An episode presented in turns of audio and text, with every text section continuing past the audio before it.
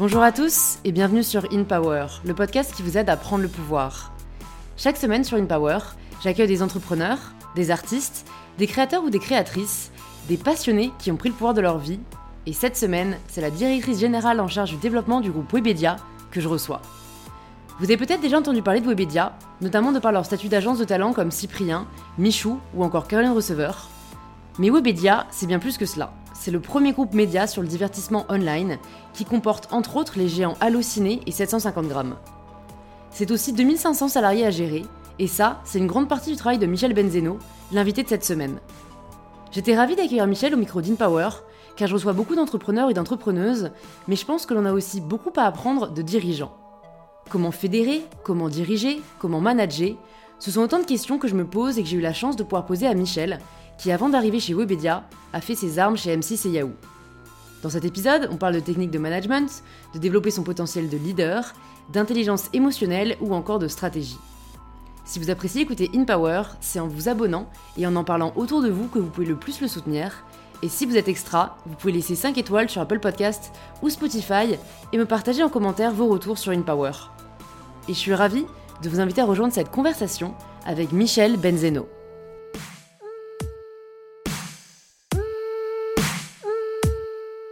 Bonjour Michel.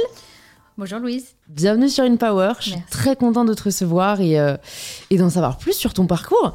La première personne, la première personne, la première question que je pose à tous mes invités, c'est de se présenter de la façon dont ils le souhaitent. Alors, je suis euh, une, euh, une, femme, euh, Michel, fille de d'un entrepreneur qui a immigré au, qui, est, qui, né au Maroc et qui a immigré en France à l'âge de 17 ans et qui est parti de rien et qui a tout construit voilà, euh, qui a tout construit avec beaucoup de rage et, d'optimisme. Euh, je suis aussi euh, fille, fille de, évidemment, mes parents, qui étaient tous les deux entrepreneurs d'ailleurs, mhm. mais la dernière d'une famille de quatre filles, ce qui n'est pas anodin dans mon parcours aussi, peut-être qu'on reviendra là-dessus. à la fois maman, évidemment, de deux garçons, dont un garçon de 21 ans et un, et un petit dernier qui a 15 ans. Euh, et puis aussi, je pense que ce qui me constitue, c'est que je suis euh, une femme euh, engagée, assez impliquée, assez entière dans tout ce que je fais, qui combat aussi la mixité beaucoup, mais toujours dans l'équilibre, sans provocation, sans excès et avec, avec du bon sens. Et une femme dirigeante, actuellement chez Webedia, où j'occupe un poste de direction générale en charge particulièrement de tout ce qui touche au développement. Mmh. voilà, dans un monde où on est devenu, je dirais, un, groupe qui va prôner euh, le patrimoine culturel français, la jeunesse, la création, le divertissement sous toutes ses formes à mhm. échelle mondiale. Et voilà, c'est une, belle success story. Super. Bah écoute, il y a une question qui me vient d'abord, qui, qui, enfin voilà, que, qui me vient parce que je pense que pas mal de gens se posent la question est-ce qu'on est dirigeante? Tu vois, en fait, je me demande est-ce que c'est une prédisposition est-ce que c'est de l'inné? Est-ce que c'est de l'assurance? Est-ce que tu te voyais enfant dirigeante plus tard, tu vois? Ou est-ce que tu penses que c'est euh, à la portée de toutes et tous, mais notamment de toutes, hein, là, dans, notre sujet Voilà, je me demande, est-ce que toi, ça a toujours été un peu une évidence ou, c'est ton parcours qui a fait que tu as envisagé ça, comme une possibilité? Je pense que c'est un peu des deux. Euh, je, ne crois pas du tout qu'on est euh, un matin en se disant plus tard je serai dirigeante. Euh, je crois pas du tout. Je pense que c'est à la fois euh, l'éducation, le parcours. C'est pour ça que je parlais aussi de mes parents euh, et de ma place dans la famille de dernière qui m'a mm. donné beaucoup d'avantages et de privilèges. Et, et, je crois que c'est plutôt une façon d'être. Moi, j'ai toujours eu comme rôle modèle mes parents qui ont été dans le, travail, euh, l'accomplissement. Euh, euh, mon papa me disait toujours lève-toi et marche, travaille ma fille et tu verras après, mais fais, d'abord tes preuves, parce qu'il n'y a que le travail qui paye. Donc j'ai mhm. toujours eu ces modèles de, de, méritocratie, on va dire, mais avec des valeurs très tournées vers les autres, vers l'empathie, le respect des autres, la gentillesse. Ce qui qualifie, je dirais, les valeurs de, ma, de, de mes parents, de ma famille, ce qui m'ont inculqué, c'est mais vraiment dans le sens le plus noble du terme, la gentillesse et l'empathie dans sa définition la plus, euh, la plus pure, c'est-à-dire ressentir ce que l'autre, mm. euh, voilà, prendre le, ressenti des autres et, et, être dans la compréhension, la, l'écoute. Donc je crois que ça, c'est, c'est, un terreau, moi, un vrai cadeau, un trésor que m'ont fait, que m'ont fait mes parents, et c'est comme ça que j'ai été mmh. éduquée. Et après, je crois qu'il y a un caractère, il y a une, qui est lié à ce que tu dis hein, sur la prédestinée, c'est que euh, c'est vrai qu'en étant la petite dernière, moi j'ai toujours eu euh, des, privilèges de sortir un peu du cadre, de laisser euh, mes, grandes sœurs qui avaient plutôt voilà, essayé de sortir du cadre, mais, du cadre, mais qui c'était plutôt punitif parce que mes parents ne les laissaient pas faire. Et moi j'ai eu une sorte de liberté, d'autonomie, de créativité depuis toute petite. Et, et, avec ce modèle de mon papa qui était son propre chef, et qui m'a toujours envie de, qui m'a toujours donné envie de faire par moi-même, de faire grandir les autres, d'être dans la transmission. Et donc voilà, je pense que c'est mm. plutôt un. Puis après, je pense que ça s'apprend pas. C'est comme le management, tu sais, on a toujours quand on, quand tu vas manager des équipes, on dit toujours oui, non mais il y a des formations, il y a des, il y a, il y a des bouquins. Tu, je crois que ça s'apprend pas en fait. C'est c'est, ça se vit et je pense que pour diriger et manager, il faut être résolument tourné vers les autres euh, l'empathie, l'écoute, et puis c'est du bon sens. Hein. Vraiment, c'est du bon sens et du pragmatisme. Et d'un autre côté, alors euh, je, ne dirige pas, tu vois, 10 000 équipes, mais d'un autre côté, je me dis, si on est trop tourné vers les autres, on peut peut-être tomber dans le piège euh, justement du, essayer de satisfaire tout le monde et, peut-être être trop dans l'empathie et alors que le rôle de dirigeant c'est aussi vraiment euh, savoir prendre des décisions difficiles savoir euh, donner un cap. Comment tu, as fait si mhm. jamais tu l'as pas appris entre guillemets tu vois dans les bouquins pour devenir une meilleure dirigeante ou, ouais pour toi être satisfait du travail que tu fais au quotidien? Bah, déjà tu, tu, as raison parce qu'en fait c'est vraiment euh, travailler sur ces deux jambes, à la, fois euh, l'empathie, euh, la motivation, donner la vision aux équipes. Et puis en même temps, parfois, il faut souvent prendre des, des, des décisions pardon, et mmh. des arbitrages qui sont difficiles. Et à la, à, la, à, la, question que tu poses, j'ai envie de dire déjà, euh, si, euh, tu vois, manager des gens, c'est les aimer. Mmh, c'est vrai. moi, c'est ce que je me dis tous les jours, c'est comme, c'est comme les enfants. Je fais un peu le parallèle, mais. Et, euh, et, pour autant, ça peut être ingrat. Souvent, tu vois, on, on va pas forcément se, se, mettre dans ton costume parce qu'à la fin, c'est toi qui prends les décisions.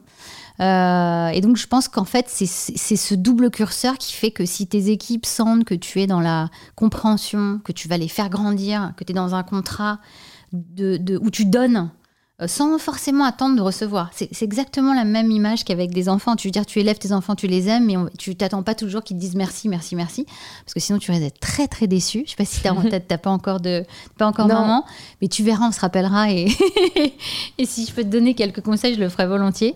Mais donc voilà, la vie en entreprise c'est pareil, c'est que tu donnes, tu fais grandir, tu tu leur donnes le sentiment que euh, demain euh, ils pourraient ils pourront être les successeurs, parce que je pense que moi je suis pas du tout dans un un, management euh, qui consiste à avoir des rivalités partout. Au contraire, moi, je donne ma place demain matin, j'ai aucun problème.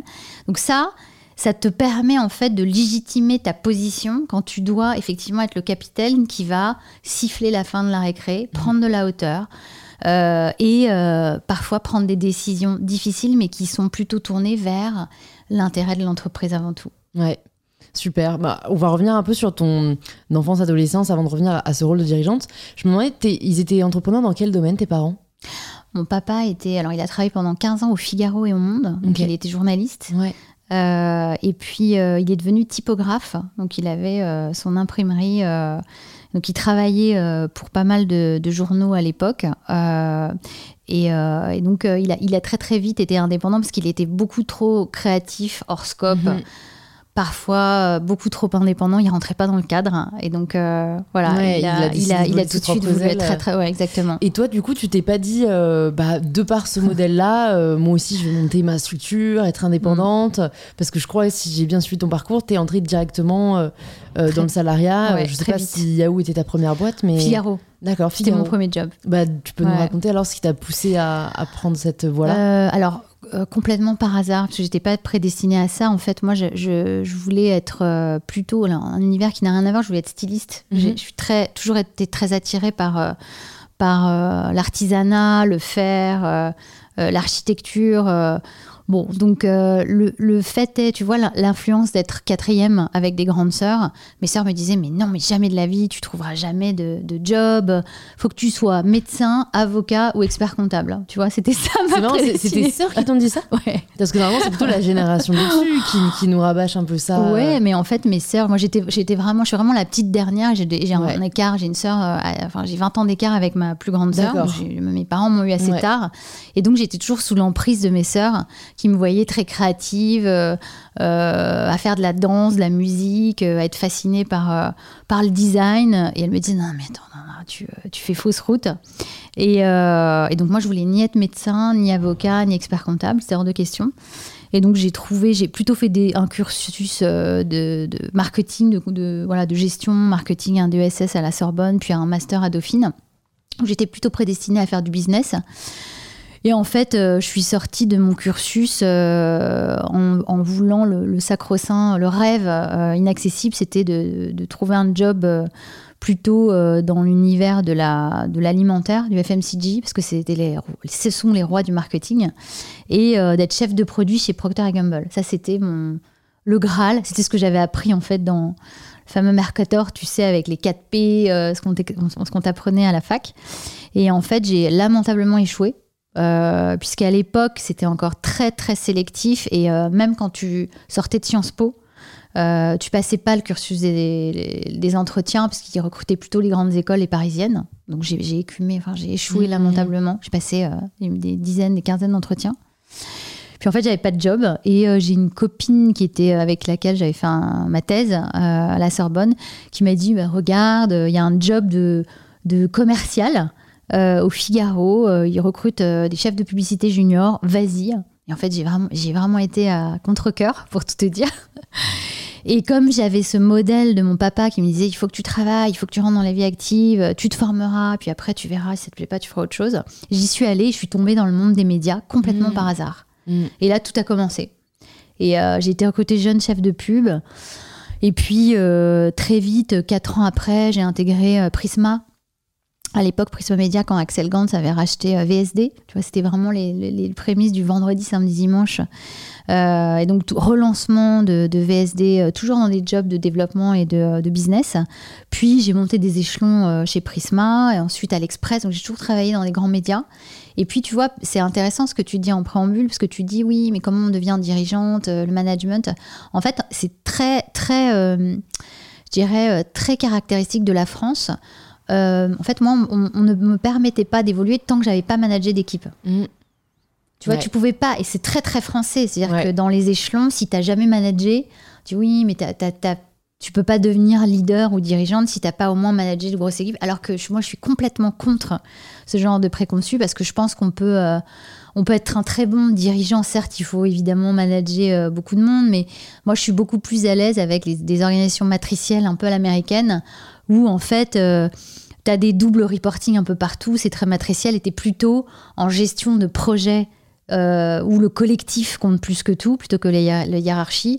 Euh, et, je pense que c'est la vision des temps modernes. Mhm. Néanmoins, il fallait que je passe par ces étapes managériales. Donc j'ai commencé avec des plus petites équipes, d'abord éditeur, puis ensuite je suis arrivée, j'ai intégré la structure Art de Vivre du pôle Express Expansion qui venait de racheter des titres de déco. Et et puis là, tout a commencé. Et je pense que le vrai, la vraie rupture, c'est quand j'ai intégré Yahoo, effectivement, euh, pour y créer un studio de création, un studio de production. À l'époque où on était seul, c'est quand même fou, mais ça va pas me rajeunir. 2007, c'est ça? Ouais, donc il y avait ni Facebook, euh, enfin c'est complètement fou de se dire ça, parce que c'était il y a pas si longtemps.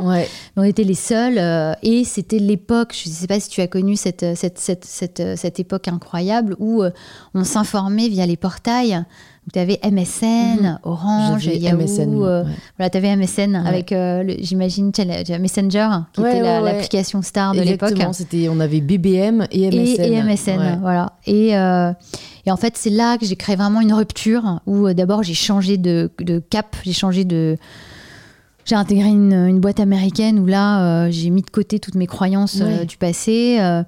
voilà, où, où j'ai vraiment fait mon éducation du digital de façon très très accélérée. Et puis c'est là que tout a commencé en fait. C'est là que ça a basculé. Euh. Ouais, c'est vrai que tu es arrivé au bon moment en fait. Hein. j'ai eu de la chance. Hein. j'ai eu bah, beaucoup de chance. Bah, la chance se, provoque, mais c'est vrai qu'en tout cas en 2007, euh, c'est hyper précurseur. Et, et c'est quel... du coup, tu, tu, crées ce studio de création. C'est un peu de l'entrepreneuriat en fait. C'est en fait, tu, pars de zéro et on te dit euh, tu dois monter une boîte de prod pour faire quoi exactement? Alors à l'époque, euh, à l'époque, euh, tu sais, en fait, c'était les prémices de tout ce qu'on appelait contenu natif, c'est-à-dire ça consistait à utiliser les ressources de production d'entités euh, pour produire des contenus pour des marques. Mhm. Donc faire de la publicité en fait, mais très nativement intégrée dans l'éditorial. Donc ça consistait en, cela. À l'époque, on avait pas mal de produits communautaires comme le mail, Yahoo Sport, Yahoo Lifestyle, Yahoo Actualité. Euh, Flickr, qui était une application euh, justement euh, autour de la photo autour de, en fait, une communauté de photographes professionnels. Et donc tout l'enjeu, c'était d'attirer des marques pour, en fait, pour à la fois utiliser nos produits, mais à leur, à leur bénéfice. Donc je te donne un exemple. On avait créé le, complètement fou le premier blog autour de la consommation euh, avec, avec Michel-Édouard Leclerc directement, tu vois, qui était hébergé sur Yahoo News, mais qui était produit par les équipes de Yahoo. Et, euh, et tout l'avantage, c'était que ce blog était mis en avant sur la homepage de Yahoo. Donc pour Leclerc, euh, au lieu d'investir dans de l'acquisition ou de la publicité classique, en fait, le, via le référencement naturel, il avait une, une audience organique très très structurante, tu vois, mmh. très voilà, très très puissante. Et c'était assez marrant parce qu'à l'époque, on, on, avait écrit ce blog euh, avec Marlène Schiappa. D'accord. Donc, euh, qui à l'époque avait un blog autour de Maman Travail. Je sais pas si tu t'en souviens. Euh, bah, moi, j'étais très jeune. Hein, je, suis en 97, donc je ne lisais pas le blog de Marlène Schiappa. Mais je savais qu'elle en avait un. Et Elle en, avait un. Et la première personnalité politique à être issue du monde. oui. et, et, on en a fait, en fait, c'était assez précurseur, un blog autour de la, la, la consommation responsable, euh, le pouvoir d'achat, qui était vraiment les combats de, Michel Leclerc. Et puis, euh, en fait, ça a été un magnifique tremplin puisque ça a très très bien fonctionné. Et ensuite, on a, on a travaillé avec les plus grandes marques du marché euh, autour de ces contenus natifs. Donc, ça a été les premiers, mes premiers pas dans la production. Mm. Euh, et dans le digital, si je puis dire. Et en plus, dans une entreprise mondiale, internationale, euh, j'avais travaillé jusqu'alors dans des, dans des boîtes plutôt françaises. Et alors, qu'est-ce qui fait que tu, que tu switches? Cette fois-ci, je crois que tu pars chez M6. Ouais. Euh, je, me demande toujours ce qui fait que dans les parcours, on ouais, on a envie d'autre chose Ou alors, tu vois, est-ce que c'était y a des choses qui te satisfaisaient plus Est-ce que c'était plus des envies euh, d'ailleurs euh? Alors, je vais te dire, en, t'entendant parler, ça, ça, résonne beaucoup en moi, euh, en l'occurrence, ce que tu disais sur l'entrepreneuriat. En fait, je pense, j'espère qu'un jour, je, voilà, je, montrerai, j'investirai aussi et je montrerai ma, pourquoi pas ma propre structure. Euh, mais en fait, ce qui m'a fait partir, c'est que ce qui m'a attiré chez Yahoo, c'est ce côté entrepreneurial et familial, c'est l'agilité. C'est euh, on te donne des ailes. Euh, alors bien sûr, ça reste évidemment très cadré, mais on te donne des moyens, des ailes et pour te développer. Donc tu es vraiment dans une hyper accélération, une agilité. Bon, le jour où j'ai plus eu ça, pour des changements de CEO successifs, le mmh. fait qu'ils ont, du coup, on a tout, tout est devenu hyper centralisé. Et euh, tu avais très peu de pouvoir en local et aux régions. Et donc j'ai décidé de, j'étais plus heureuse. Mm. Et, euh, mm. et en fait, comme je suis assez entière, euh, j'ai décidé de partir. Après sept ans en plus, j'avais, voilà, c'était aussi une évolution. Et toujours très attirée par l'univers de la production, je me suis dit que la télé, c'était aussi, le, je dirais, l'endroit où il fallait être, mm. où j'allais apprendre. Et j'y allais en plus pour monter une structure digitale pour accélérer justement la transformation du groupe. Euh, et travailler, euh, créer des passerelles avec les, euh, toutes les structures de production audiovisuelle. Donc c'était plutôt un projet, et un projet très enthousiasmant et entrepreneurial, puisque je partais de rien. Mhm. Je créais une équipe d'une dizaine de personnes avec, un, tu vois, un, une nouvelle structure, des nouvelles ambitions. Enfin, c'était, on partait d'une page blanche. Et, en fait, le schéma se reproduit à chaque fois. et c'est vrai que, tu vois, tu me posais la question de euh, est-ce qu'on devient, euh, est-ce qu'on devient, est-ce qu'on s'improvise ou est-ce qu'on devient leader ou dirigeant? Moi, je pense que ce qui m'anime, c'est justement la transformation, la création, la transmission. Et, et, euh, et ça, tu l'identifies comment? Parce que je pense qu'il y a beaucoup de, de gens qui soit ne savent pas quand il est temps pour eux de partir, tu vois, euh, quand est-ce que tu te rends vraiment compte, tu sais, tu- c'est tellement Ouais. facile de peser le pour et le contre et de voir plus de pour, même si au fond tu sens que t'es pas épanoui, euh, ou d'identifier ce qu'on aime vraiment le plus faire, tu vois, Ouais. à partir de quand toi tu te dis, euh, déjà je sens qu'il faut que je parte, et en fait là où je suis douée et ce qui me plaît le plus, c'est ce côté transformation, euh, Mm. recréer, euh, c'est- c'est c'est assez difficile à, à mettre, euh, En fait, à en prendre conscience. Ouais, en prendre conscience peut-être. Je crois que déjà, il faut s'écouter. Euh, et j'estime que tu as un contrat avec les, les- les- l'entreprise. Et le contrat, il consiste à. Tu, tu, tu vois, tu, moi, c'est toujours les curseurs que je me fixe. euh, tu vois, l'espèce de. où tu dis j'ai coché la case, check, check, check, check.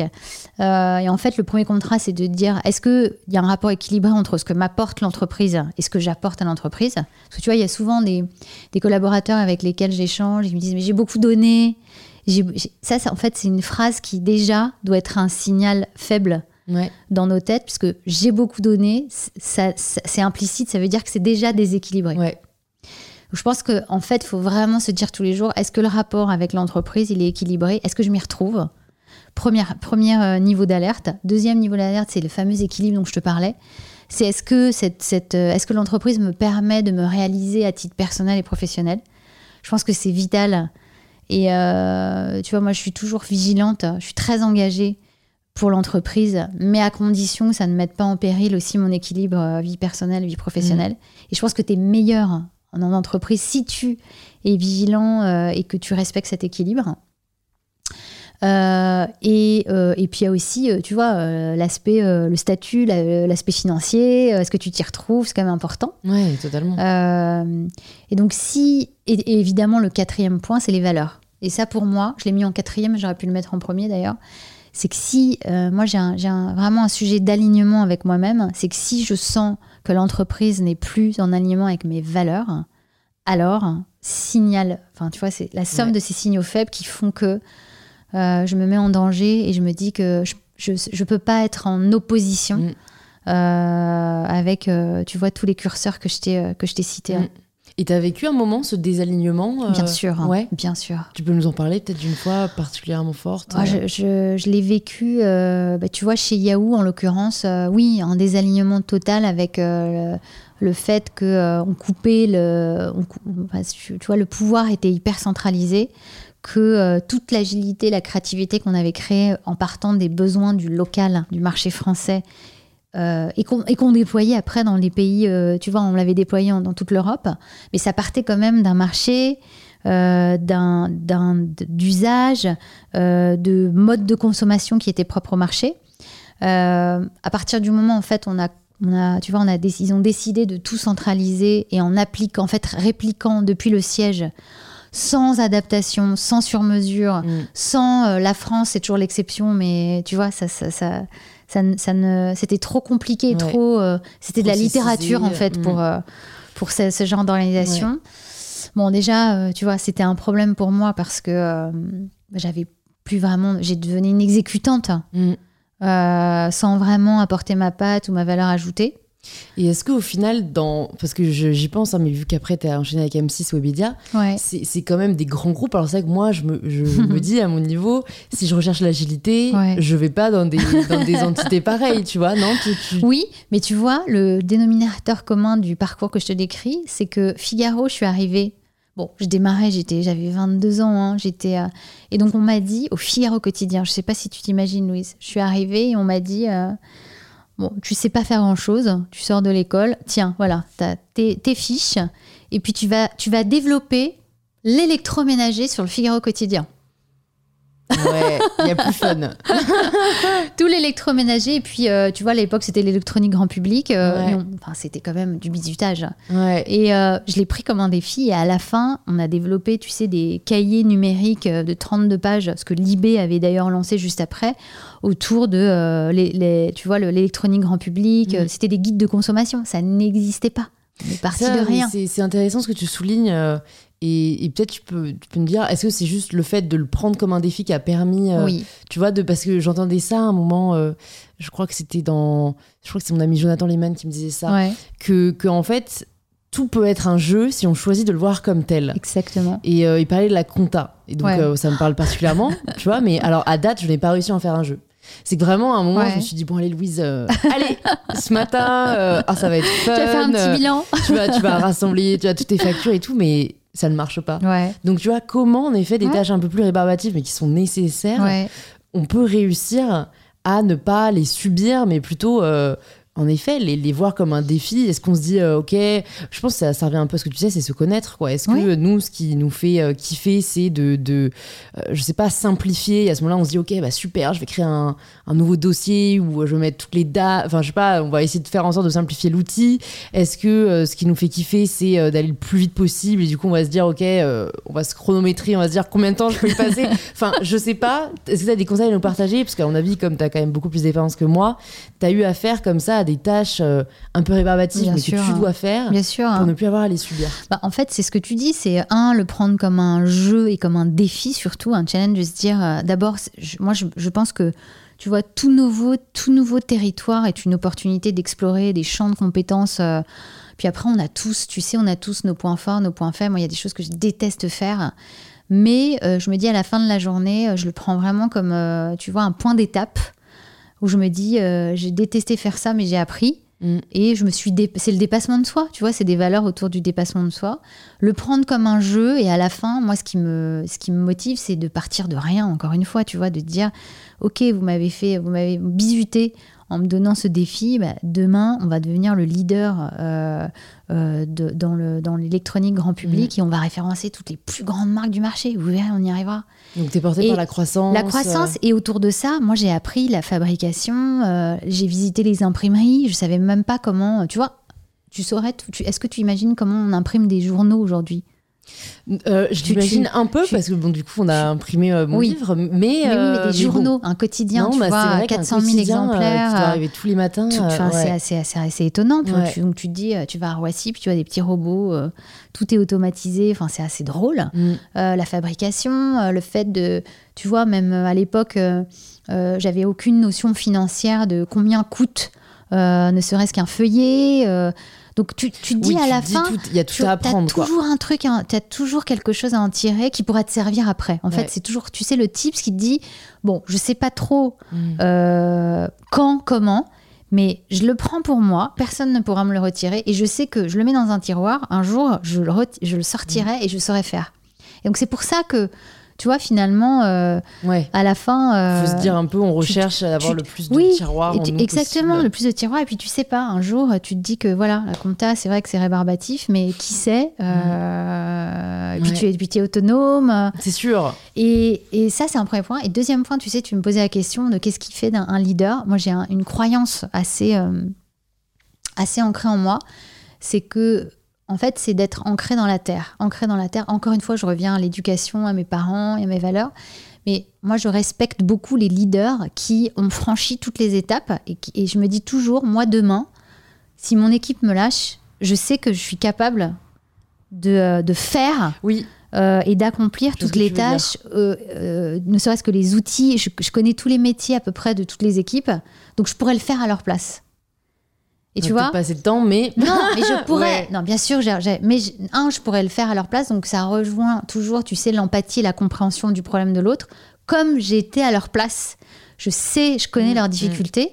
Et demain, je je je fais pas partie des, si tu veux, des dirigeants où, euh, euh, en fait, je fais comme eux. Je suis dans l'action, Mm, je fais, je connais leurs missions, je connais leurs difficultés. Et demain, euh, je, je- je pourrais tout à fait, tu vois, dans la chaîne de valeur, euh, accomplir tout au long d'une journée, utiliser des outils et accomplir euh, des tâches qui, a priori, sont Ouais. hors de mon scope aujourd'hui. hein. Tu vois, ça rejoint toujours les mêmes histoires. C'est, euh, voilà, cette, ce sujet de.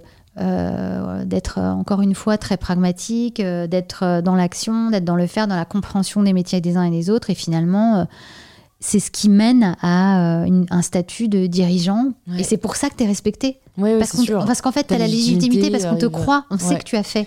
Ouais. Et c'est très vrai. Tu vois, euh, tu me disais que tu étais né en 97, c'est ça? Et ça, en fait, cette croyance-là, elle est fondamentale quand tu travailles avec des jeunes. Euh, tu vois, chez Webedia, la moyenne d'âge, elle est de moins de 30 ans. Donc, Ah ouais. t'es pas du tout dans un modèle hiérarchique. C'est pas parce que tu vois, t'es gradé ou top dirigeante qu'on va, euh, tu vois, t'écouter Mm. ou. euh, Le respect ça s'acquiert. marche pas du Ouais. tout comme ça. Et euh, c'est pas Mm. du tout les mêmes codes. Et justement, avant d'arriver sur Webedia, euh, peut-être juste, est-ce que tu peux nous dire de ces années chez M6, qu'est-ce que tu en retires? Avec le recul, qu'est-ce que tu penses avoir appris là-bas? Voilà, les tiroirs que tu peux désormais tirer en mode OK. Euh, bah déjà, les, les déjà la- la- tout ce qui touche à la, tu vois, la- au monde de la production audiovisuelle, euh, les métiers de chargé de production, de monteur, de, enfin, c'était assez inconnu jusqu'à Mm. présent en étant chez Yahoo qui était vraiment un pur player euh, du digital. Euh, alors, il se trouve que chez M6, on- on- on- c'est une, une boîte incroyable, mais très codée euh, et avec des modèles pour le coup très hiérarchiques. Et donc, ce que j'ai appris à mes dépens d'ailleurs, c'est euh, assez paradoxal ce que je vais te dire, c'est à la fois rester à sa place. Et ça, euh, Ça, est-ce que c'est bien de le savoir? Alors moi, c'est ma génération et peut-être mon côté un peu rebelle, mais pour moi, il n'y a pas de, il y a, y a pas de place. enfin, je sais pas. euh, je ouais. pensais comme toi avant, mais comme je me suis pris pas mal de, de déconvenus et de, de- de difficultés Ouais. euh, qui m'ont d'ailleurs am- poussé à partir, hein, Mhm. euh, je pense que ce qui m'a joué des tours, c'est que je suis pas restée à ma place. D'accord. Et, euh, et Et donc quelle ça était ta place? Ah, ma place, euh, elle était déjà euh, d'a- d'accomplir la mission qui m'avait été confiée, c'est-à-dire, euh, euh, tu vois, recruter la meilleure équipe, euh, euh, créer une nouvelle offre disruptive sur le marché, euh, mettre de la rondeur et de l'humilité pour comprendre déjà les métiers euh, et, et pas se positionner comme, euh, tu vois, euh, le digital euh, arrive dans sa, dans sa transformation, puis on va, on va, tu vois, un peu la re- revanche de la télé, ça c'était une erreur, je pense Mhm. parce qu'il faut rester humble et être dans l'observation. Et pour répondre à ta question, je pense que quand je suis arrivée chez M6, toujours, tu sais, dans cette quête de gra- gravir les échelons rapidement, de euh, voilà, de euh, voilà, de, de- tu vois, d'avoir ce, ce leadership, euh, d'essayer de rassembler un maximum d'équipes. Je pense que je l'ai fait trop vite Mhm. et que j'aurais dû être dans mon village gaulois, euh, tu vois, à d'abord structurer, produire, montrer que ça marche avant de clamer au effort qu'on allait être la meilleure structure, tu vois, avec autant de moyens. c'est là où je pense que je suis pas restée à ma place. Et en même temps, si tu veux, la complexité, c'est qu'il faut parfois être un peu schizophrène. Le fait de... Je pense que j'aurais dû aussi, comme j'étais, euh, j'arrivais, j'y suis restée deux ans, hein, mais euh, qu'on me connaissait pas, on ne savait pas forcément ce que j'avais fait avant, je connaissais peu les managers.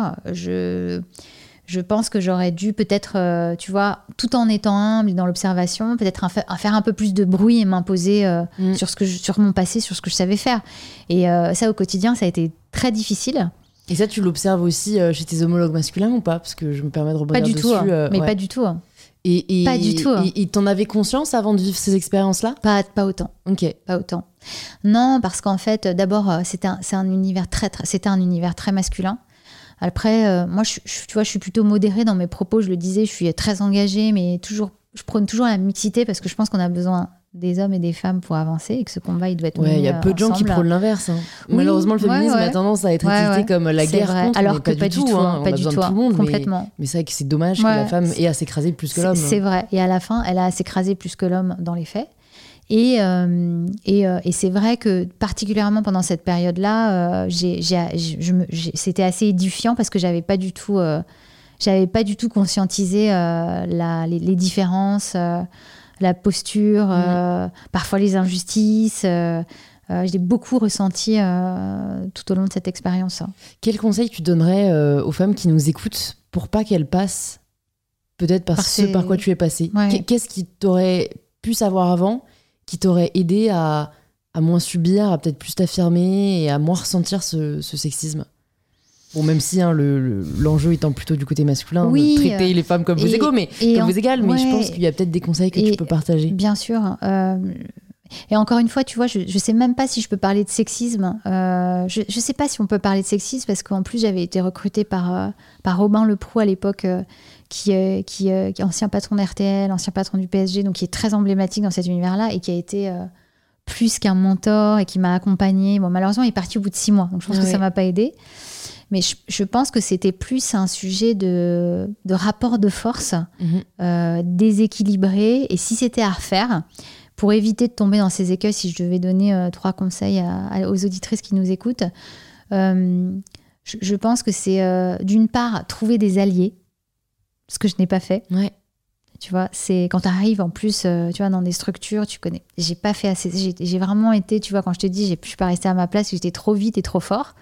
Donc, trouver ses alliés, que ce soit des, des femmes ou des hommes, hein, mais hmm. sur qui on peut s'appuyer pour, euh, si tu veux. Euh, tu vois, moi, je crois beaucoup au cercle concentrique où tu t'es bien entouré, tu fais passer des messages, les messages remontent, ils redescendent. et donc, finalement, ça fait un peu boule de neige. ça, je l'ai pas du tout fait. Euh, de euh, peut-être être plus effectivement ce que je te disais dans le euh, dans, dans l'humilité, dans l'observation, tout en n'ayant pas peur d'imposer ce que tu vois ce avec quoi j'arrivais, mes bagages. et trois, pas être dans le silence, pas attendre. Moi, j'ai trop attendu, j'ai attendu deux ans pas attendre, euh, provoquer la, discussion, euh, être dans l'échange, dans la construction, euh, et puis se battre, vraiment rien lâcher, jamais, jamais, jamais, et pas être dans la petite voix, tu sais, du matin qui te dit non, mais patiente, mais j'ose pas, et puis quelles vont être les réactions si je parle. il faut d'abord que je fasse. après. Voilà, c'est exactement ça. Il faut d'abord que je fasse mes preuves. Non, je pense qu'il faut pas attendre. Il faut s'exprimer, avoir le courage de s'exprimer, tout en étant constructif. Ok. Super. Parce que sinon, on devient une victime. Et ça. C'est vrai.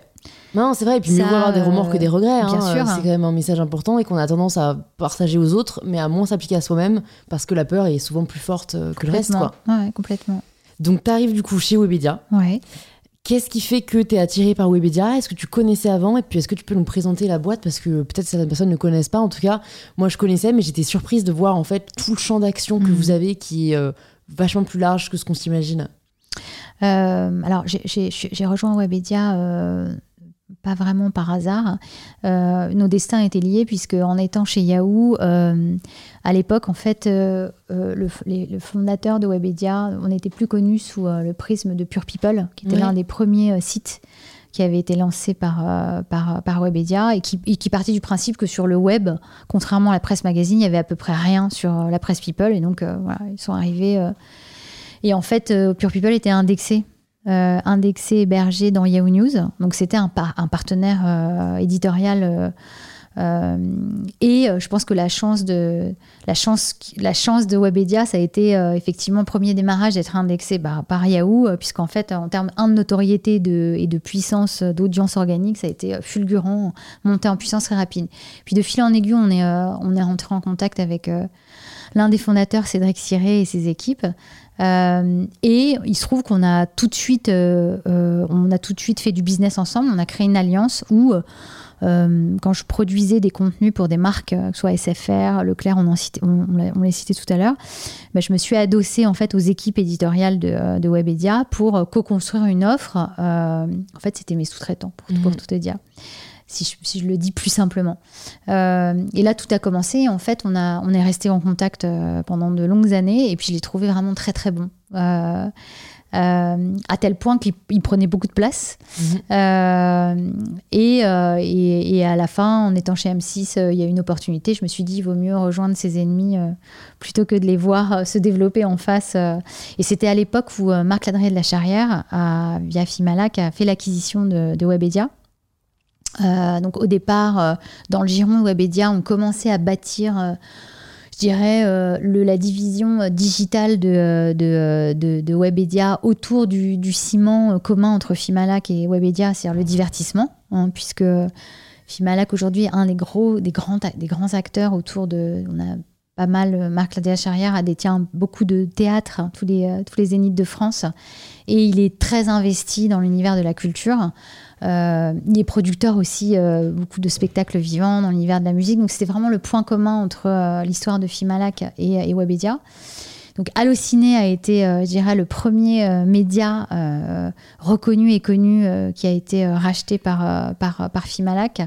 Et, donc tout a commencé tout l'enjeu, toute l'aventure, c'était de rejoindre Webedia pour participer à cette croissance complètement folle, cette croissance exponentielle. Je savais que grâce à, à Fimalac, fait, l'entreprise allait euh, bénéficié d'une croissance exponentielle de dingue, il y avait beaucoup d'acquisitions dans le, dans le pipe, pour bâtir en fait un, je dirais, un, voilà, un, groupe digital mm. leader mm. dans le divertissement, dans les loisirs, un producteur de contenu.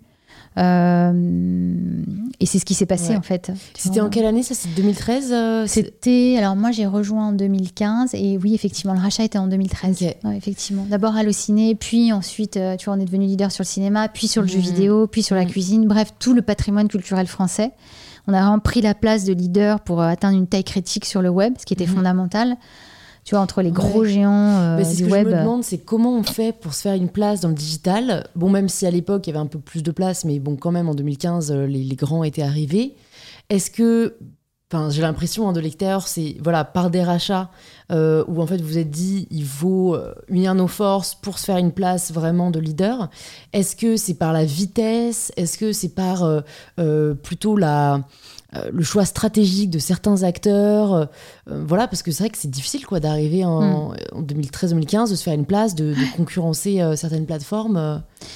Euh, c'est un enjeu, tu, as, bien résumé le, propos. En fait, euh, il y avait d'abord des moyens et puis un enjeu de vitesse, de prendre la place sur le web entre, si tu veux, le monopole des GAFA qui arrivait euh, à vitesse grandissante et puis les, les adblocks, tu vois, qui sont les Aujourd'hui en France, on est, on est, on est un peu, on a un peu une aversion à la publicité. Donc, si tu veux, on, hmm. sentait qu'on allait être pris en étau entre les sites généralistes qui avaient peu d'avenir, les GAFA qui allaient euh, prendre le monopole dans les usages et la demande, et puis euh, finalement cette aversion à la publicité. Donc, on s'est dit, on va prendre, euh, on, va, on, va, on va verticaliser le web et on va prendre des places comme des zones de chalandise, tu vois, des places de leaders sur chacune de ces thématiques pour créer nos propres barrières à l'entrée et pour empêcher les concurrents de venir aujourd'hui honnêtement créer un site euh, d'envergure d'halluciner euh, je pense que c'est quasi impossible mhm. et ça n'a rien de tu vois d'arrogant ou de prétentieux mais hein, c'est quasi impossible parce que ça demande de l'hyper expertise euh, des moyens une taille critique une volumétrie en termes de contenu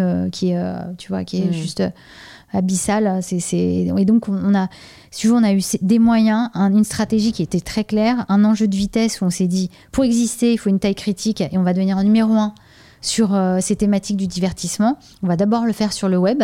Ensuite, on l'a fait euh, à l'international. On a mhm. déployé toutes ces thématiques dans 15 pays, euh, là où Webedia est présent. Et puis, en fait, très vite, on a, on, a, on, a, on a suivi la révolution, comme tout le monde, du mobile, de la vidéo. Et puis, on a on a déployé toutes nos marques sur les, réseaux sociaux et puis voilà, tout a commencé. Euh, ouais. Tout a commencé euh, comme ça. Comme ça, parce que c'est vrai que je pense que pas mal de gens de ma génération connaissent Webedia par le prisme des médias ou des talents, des créateurs. Par le prisme des créateurs, des youtubeurs, euh, des, influenceurs. Quand est-ce que vous êtes positionné là-dessus et quelle a été votre volonté? Parce que ouais, vous êtes une des plus grandes agences de talent euh, aujourd'hui et, et ouais, je suis curieuse de savoir pourquoi vous êtes allé sur euh, ce prisme-là qui était un peu précurseur aussi à l'époque. Mhm. Et, et c'est vrai que bon, c'est ça rejoint une question annexe que je me pose, mais c'est comment tout faire bien? Parce mhm. que tu vois, créer, gérer, halluciner, euh, on va en parler, des jeux vidéo, de la food, c'est pas la même chose que manager des talents. Mhm. Qu'est-ce qui a fait que vous avez que, que vous avez voulu vous positionner sur tous ces secteurs? euh, on a pivoté en 2017 euh, lorsqu'on a, tu vois, on a d'abord installé nos marques euh, sur nos sites, puis il y a eu la révolution de la vidéo et notamment de YouTube, et surtout toutes nos communautés, toutes nos communautés de passionnés qu'on capté par ces centres d'intérêt, elles se sont progressivement déplacées et énormément sur YouTube. Oui, c'est vrai qu'il y avait toujours le point, le, dénominateur commun, c'est les communautés, quoi. Que ce soit Halluciné, 750 grammes, les jeux vidéo, tout ça, en effet, il y a, ce dénominateur commun. Je comprends mieux le notre mission, si tu veux, c'est de, capter, euh, les, euh, capter les audiences par le prisme des, fans, euh, par, par, le prisme de ces communautés et, et justement sur ces centres d'intérêt qui sont, tu vois, tu as des fans de cinéma, des fans de séries. Des, évidemment, le, jeu vidéo est, dicté et, influencé par la passion, non seulement de mm. notre audience, mais des gens qui font tous les jours nos sites. Ce sont des métiers de passionnés. On a fait notre mission et la passion, c'est vraiment quelque chose qui respire chez nous à tous les étages. Euh, et puis bien au-delà, de, dans, tout, dans le monde entier, c'est notre dénominateur commun. Et, euh, donc à partir du moment où euh, on a su capter ces communautés, leur parler, les identifier, les faire grandir, leur proposer la meilleure expérience de divertissement, à partir du moment où elles sont déplacées, elles ont évolué, plutôt en vidéo qu'en texte, puisqu'on était, on, avait plutôt développé nos sites via du texte, plutôt beaucoup en mobile. Et, et, puis, et puis au travers d'une grammaire qu'on ne connaissait pas, qui était la grammaire YouTube, via ces nouveaux incarnants, ces nouveaux jeunes qui, dans leur chambre, se produisaient c'est le début des pionniers, hein, les Cypriens, Norman, euh, Natou, euh, euh, tous ces grands créateurs qui ont vraiment inventé une nouvelle grammaire qui, s'adressait aux jeunes. en fait, nous, on découvrait, on découvrait ce, nouveau monde. Et surtout, on sentait qu'il y avait une vraie passerelle à créer entre nos communautés ancrées dans le divertissement, le jeu vidéo, encore une fois, le cinéma, les séries, l'humour, mmh. tu vois, qui était un peu le dénominateur commun de ces cibles-là, et, quelque part ces chaînes qui émergeaient euh, à, plusieurs millions d'abonnés déjà. Euh, tu vois, quand je prends l'exemple de Cyprien et Squeezie à l'époque, ils se sont lancés, euh, et c'était des joueurs à la base, c'était des gamers. Et ils jouaient dans leur chambre, c'était toujours très, tu vois, très convivial, entre potes, et c'est comme ça que ça a commencé. et donc, nous, on s'est dit, il faut qu'on apprenne de ces jeunes. il faut que notre évolution de la vidéo, et, et on, on, la, on, la, on la emporte chez nous. Euh, parce que ces communautés, elles sont aussi, euh, elles sont aussi, euh, elles, se, sont déplacées encore une fois. Et donc c'est pour ça qu'en 2017, on a fait pivoter le modèle de Webedia et que, outre notre métier d'éditeur, on est devenu agent de talent. Et on a créé un, projet autour de ces créateurs en allant chercher les dix plus gros youtubeurs les plus puissants en France. Euh, et en leur faisant une, une, promesse qui était louable à l'époque, qui consistait à intégrer Webedia. Donc on a aussi construire des infrastructures de studio, plus de 1000 mètres carrés de, d'infra, on s'est équipé euh, pour reconstruire leur studio chez nous et euh, leur, les, les, aider à se développer à nourrir leur émancipation créative, à leur donner les moyens de créer d'autres formats, de sophistiquer leur, leur production. Et c'est comme ça que tout a commencé. Mm. Puis on a commencé, enfin, on a vraiment référencé les plus gros avec lesquels, euh, voilà, c'est devenu quasiment un label. Euh, et euh, c'est devenu la marque de fabrique des jeunes, puisqu'en fait, ils se produisent depuis chez nous, depuis Webedia, avec cette fierté d'appartenance. Et les, tu vois, encore aujourd'hui, avant de te rejoindre, il y avait, euh, comme, tous les, euh, comme tous les jours, euh, à 4h30, des, des jeunes en trottinette qui attendaient de voir leur talent star pour espérer avoir une dédicace tous les ah jours. Ah devant les ah locaux. devant, et des petits comme des plus grands. Qui attendent, qui attendent. moi, je suis genre, ah, mais tu sais ce que tu fais là Ne demande pas. et, et, voilà, et c'est comme ça qu'on a beaucoup appris d'eux. On a euh, comment vous les faites Pardon, je me permets de te demander, mais comment vous les faites rester? Parce que c'est vrai qu'il y a une vraie guerre des talents aujourd'hui, il y en a de plus en plus. Donc vous êtes arrivé euh, assez tôt et vous avez pu offrir ces classes d'infrastructures.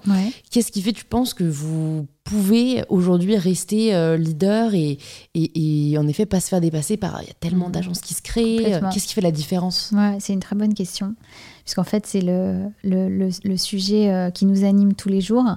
On a toujours été assez précurseurs, comme tu le disais, sur euh, euh, ces métiers d'agent de talent, de producteur, et on a fait grandir, je dirais, ces créateurs qui, encore une fois, sont partis, certains sont partis, tu vois, les historiques sont partis, mais au bout de, tu vois, 10 ans de collaboration, on peut se dire que c'est assez normal, que voilà, à un moment donné, tu vois, les, projets convergent, on se sent plus tellement aligné et on est très content aussi de les avoir fait grandir. On est fiers de ça. Aujourd'hui, il y a une vraie tendance de fond, euh, en effet, c'est que, euh, un, il y a une multitude d'agences euh, indépendantes qui se sont créées. Donc, tu vois, c'est plus de 3000 agences en France, c'est exponentiel. Et aujourd'hui, des talents qui ont une telle notoriété, ces créateurs et influenceurs qui sont contactés directement par les marques pour la plupart du temps. Euh, et qui cherche plus, euh, qui cherche à se développer en tant que producteur et animateur. Et donc, ils cherchent quoi? Ils cherchent de la valeur ajoutée et pas forcément euh, un intermédiaire, comme pourrait le devenir Webedia, qui va les mettre en relation avec des marques et qui va prendre un pourcentage. Mhm. C'est tout ça. Ça suffit plus, quoi. Ça suffit plus. Et encore une fois, nous, si on ne bouge pas le curseur, on, se met à risque de plus créer de valeur et de se faire désintermédier. Et c'est pas du tout ce qu'on veut faire dans, le, dans le futur dans le futur proche de Webedia. Et donc, on a complètement fait évoluer notre posture euh, et nos organisations.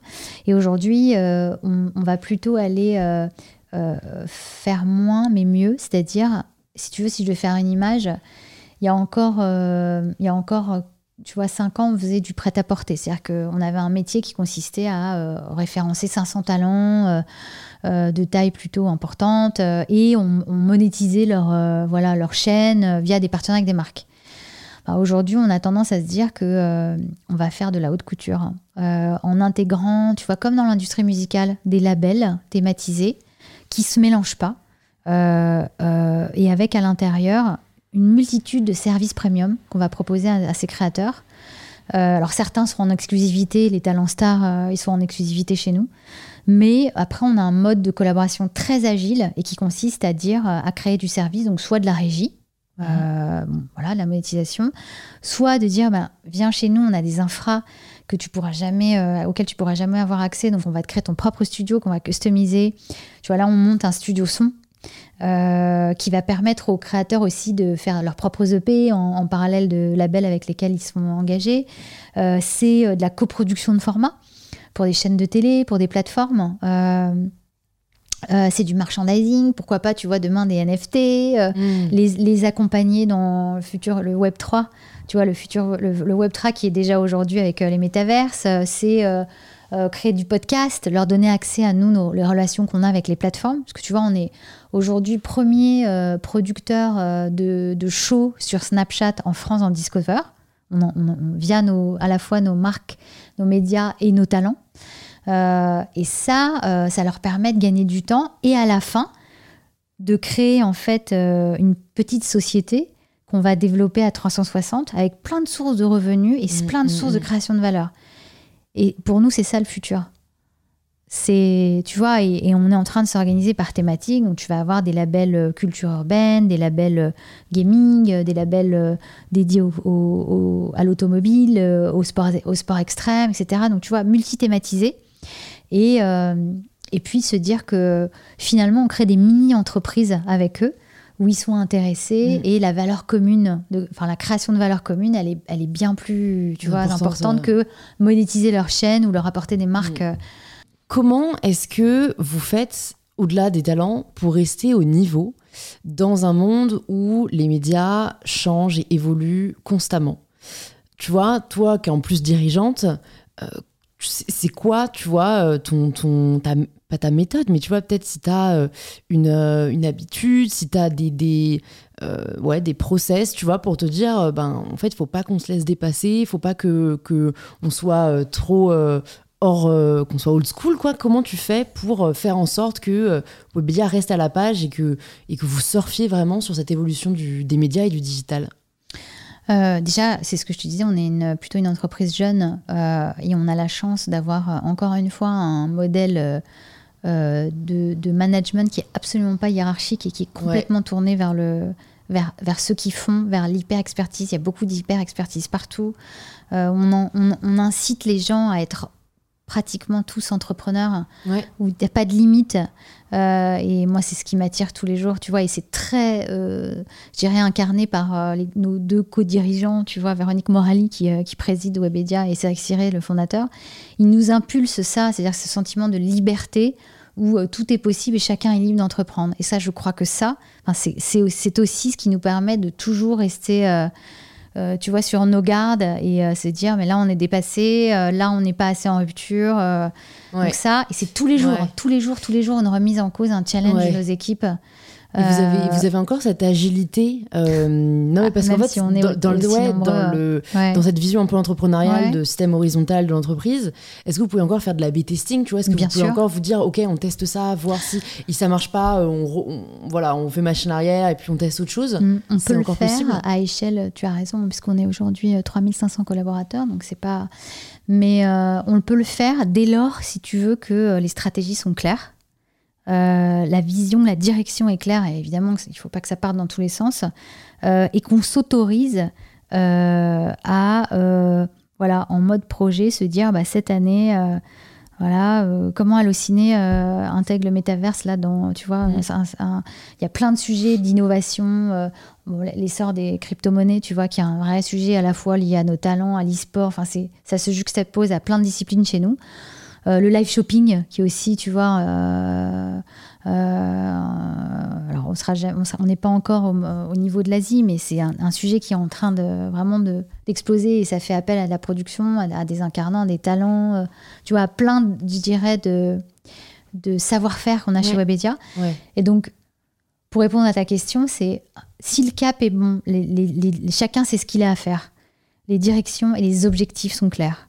Alors, il est vital de se dire, on a euh, pressenti qu'il y avait euh, entre les effets de mode, si tu veux, c'est ça, c'est la plus, la plus grosse difficulté, c'est est-ce que c'est un effet de mode? Et donc Clubhouse qui, qui a retombé aussi vite qu'il est arrivé. Quoi. Voilà. Et, ça, l'écueil, il faut éviter parce que tu vois tous les effets de mode qu'on a vu passer où les équipes nous disaient mais pourquoi on n'est pas, on n'est pas comme eux et pourquoi on fait pas comme eux? On a résisté parce qu'on savait que derrière, il n'y avait pas de modèle. Et, euh, mais comment tu sais ça? Bah parce que tu creuses et puis tu, c'est toujours pareil, tu sais, c'est la règle qu'on se fixe, c'est créer du contenu, c'est facile, c'est accessible à tous. Tu es créatrice de contenu, on l'est. Enfin, tu vois, euh, TikTok, euh, Demain, n'importe qui peut être créateur de euh, contenu. Bon, après, d'accord, créer du contenu. Créer du contenu qui génère de l'audience, déjà, c'est plus compliqué. Ensuite, créer du contenu qui génère de l'audience que tu hyper distribues partout. C'est-à-dire avoir l'agilité de dire un même contenu, ce qu'on est en train de. la conversation qu'on a aujourd'hui, comment tu l'adaptes au contenant. C'est-à-dire que tu vois aujourd'hui, euh, YouTube, as Snapchat, euh. TikTok, Twitter, euh, Twitch, tu as autant de plateformes que de guidelines pour être éligible à ces plateformes. Donc déjà, il faut quand même, tu vois. Mhm. Et le, dernier élément, c'est la monétisation. Donc à la fin de la journée, toujours pareil, la checklist, produire un contenu qui marche, qui génère de l'audience organique, qui est, déployable facilement, le plus distribué largement possible, et qu'en plus, elle est monétisable derrière, tu veux que je te dise, là, les filtres sont tellement efficaces que tu euh, es, factuel et rationnel pour dire ça, on va passer notre chemin. Ouais. Et toi, pour toi, c'est hum, indispensable d'être distribuable justement partout, comme tu dis? Pour toi, ouais. Tu crois pas aux créateurs qui sont que sur YouTube ou que sur Twitch ou? C'est pas que non, ce n'est pas que je dis crois pas, mais aujourd'hui notre métier de demain, ça, si je devais résumer ce que de, dans la projection de Webedia, on est une plateforme de distribution de contenu de divertissement à échelle mondiale. Ouais, vous avez vocation à distribuer au, dans, partout, Partout, tu vois, tu prends un trailer, il peut être à la fois un trailer, euh, il peut être à la fois que ce soit un jeu vidéo ou un film, il peut être sur Allociné, sur, sur JV, jeuxvideo.com, puis ensuite distribué sur euh, euh, les chaînes YouTube, Twitch, Facebook, enfin les, toutes les plateformes dans lesquelles on, hmm. on, est distribué, mais potentiellement, tu vois euh, être, être transformé via euh, de la co-création de format ou, euh, ou être, je dirais, incarné par un, influenceur cinéma qui va aussi être le porte-parole de, de mmh. Allociné, créer une émission Allociné sur le stream sur notre chaîne Twitch des jeunes. Enfin, tu vois, c'est la créativité au service de et, ça c'est vrai pour tout ce qu'on fait, pour tout ce qu'on fait. Jamie Gourmaud, ce qu'on fait sur l'éducation, mmh, mmh. un même contenu, il est euh, aujourd'hui en podcast original euh, sur Dijami, qui, sont des questions adressées aux petits, tu vois, aux enfants. Euh, il est sur tous les réseaux sociaux de Jamie. Il est dans des bouquins qui viennent de sortir, des petits fascicules pour, tu vois, qui est un peu Monsieur, Madame chez Nathan. il est, tu vois, il est demain. C'est une chaîne, c'est une émission de télé, une quotidienne sur France 5 tous les jours qui s'appelle Ses Amis. Donc, il voyage. Ouais. Et, et, pour nous, le futur, c'est effectivement l'hyper-distribution. Ouais, J'allais te euh, demander euh, le futur des médias. C'était ma dernière question par rapport à ces sujets-là. C'est ça, c'est des, groupes qui émergeront, c'est des groupes qui sont en capacité euh, de s'adapter, de se démultiplier, quel que soit le canal, d'être hyper distribué le plus largement possible. Ok. Bon, écoute, merci. C'était hyper. Euh, j'ai l'impression d'avoir un super cours accéléré sur l'avenir des médias et la réalité des médias aujourd'hui. J'ai quelques petites dernières questions pour toi, euh, un peu plus perso. Si il y avait une ressource que tu pouvais conseiller aux personnes qui nous écoutent, que ce soit un livre, un film, un podcast, qu'est-ce que tu aurais envie de conseiller? Euh, le dernier, alors j'hésitais, mais le dernier en date, c'est Élan Vital, qui est un, un essai philosophique, oui, de de, Sophie Chassa, qui est en fait euh, philosophe. Donc c'est un antidote philosophique sur, qui, résume tout ce qu'on vient de se raconter. C'est-à-dire que, à la, enfin, je vais pas te le spoiler, mais ça parle de la force de la vie. La vie est plus forte que tout. Et euh, sur le fait, ça parle beaucoup de la crise euh, sanitaire mondiale qu'on a vécue, sur l'envie de se retrouver quoi qu'il arrive. Tu vois, on n'a jamais parlé autant dans les fils d'actu de décès, de, Mm. de, euh, de maladies. Et pour autant, à la fin, le, le message optimiste, c'est que ce qui est plus fort que tout, c'est la vie. Et euh, c'est l'envie d'être ensemble, l'envie de se retrouver, l'envie d'être. euh, voilà, c'est ça qui est plus fort que tout. C'est un très beau message, très Ouais. optimiste. Bah, je mettrai ça dans les notes du podcast. Voilà. Si tu pouvais entendre quelqu'un à ce micro, qui est-ce que tu aimerais entendre J'ai le droit de dire deux personnes. Ouais. Euh, en fait, j'aimerais entendre deux personnes qui euh, sont le reflet de ce que je suis. assez- donc c'est as- assez, euh, tu vois, assez. Je suis Gémeaux de signe, donc assez, assez double dans ma Mhm. façon d'être. Christine Lagarde, pour qui Ouais. j'ai une profonde admiration pour tout ce qu'elle fait et même pour, tu vois, ses discours sur les, les quotas.